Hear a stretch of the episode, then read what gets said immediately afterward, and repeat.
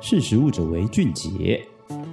Hello，各位听众，大家好，欢迎收听《识食物者为俊杰》，我是艾伦。不知道大家最近对于这个涨价这件事情有没有感？其实根据这个实力进行的这个网络问卷调查，无论是在超市或者传统市场，都有超过六成的民众发现售价变贵了。你有发现售价变贵了吗？没错，我们今天要讲的题目就是要讲涨价这件事情。那最近什么东西都在涨，到底是为什么呢？根据这个实例的网络问卷调查发现啊，有百分之七十二点五的民众发现这个包装食品涨价有感，然后有九十点六 percent 的民众是认为说生鲜食材在涨价，然后在餐饮的部分呢，则是有百分之八十五点六 percent 的民众发现在涨价，代表是几乎无论是在包装食品啊，或者餐饮，或者甚至你买回来自己煮的这个生鲜食材，就是超过这个七成的民众都觉得正在涨价。那究竟是发生什么事情，让这些饮食产业都叫苦连天，最后决定调涨售价呢？要了解为什么会涨价这件事情呢，首先我们要先从这个国际的方面来看，那国际到底发生了什么事情呢？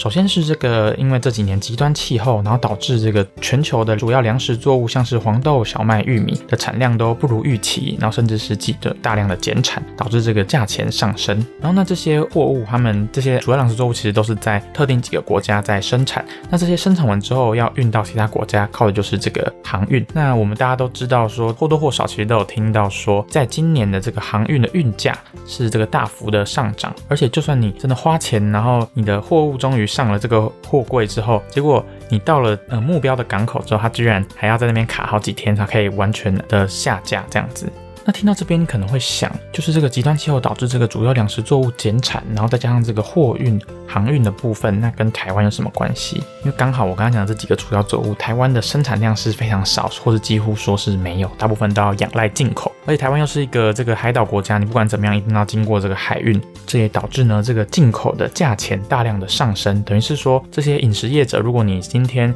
当你进口的是美国牛肉，或者是你进口原料是面粉，在价钱的部分当然会受到很大的冲击，然后也可以很容易的想象说成本就一起大幅的提升。呃，像是这次我们有去采访这个干杯烧肉集团，他们就讲到说，就受到这个全球气候的影响啊，他们主要进口牛肉的这个澳洲经历这个干旱水灾，然后影响到整个澳洲的农业，导致说这个澳洲牛的价钱越来越高，然后再加上这个全球新冠肺炎疫情的关系，物资被各国抢来抢去，大家都想要这个物资，因为现在产量可能不够了，然后所以导致说这个价钱就是当然是越来越高，然后还有特别讲到，像是这个澳洲牛舌的涨幅还高达百分之五十五，哎。然后像是大家也都一定有听过的这个瓦城泰统集团，它旗下的这个餐饮品牌也都宣布在今天的时候就会全面调涨了，而这也是这个瓦城泰统集集团十年来首次调涨售价，所以都可以可以感觉到说这次的这个成本上涨不是以前的可以比的。但你可能会想说，那会不会其实就走这些业者他们要涨价，那其他业者说不定就觉得还好，因为其实像央行也说他们觉得这一次的这个通膨是暂时的，所以请大家不用担心。但是真的是这样子吗？就除了这些已经宣布要涨价的业者以外，其实我们实力还特别去一家一家电话，然后去打给这些连锁餐饮品牌或者是国内知名的食品厂。然后在我们这个调查的十九家代表性的食品业者，其中有六十八 percent 的这个食品业者表示说半年内会调涨售价。而在这个餐饮业者的部分，则是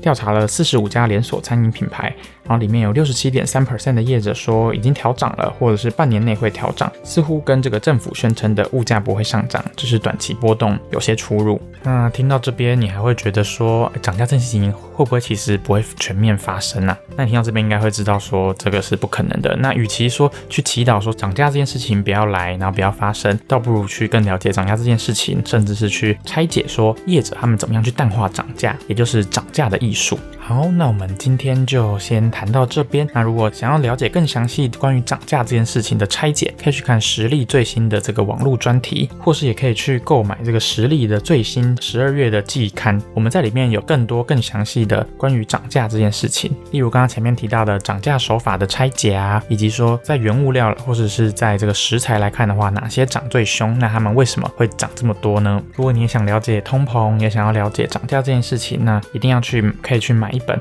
就是食力的纸本季刊，我们在里面有非常详细，然后深入浅出的解说。好，那谢谢你收听这个识食物者为俊杰，我是艾伦，我们下次见，拜拜。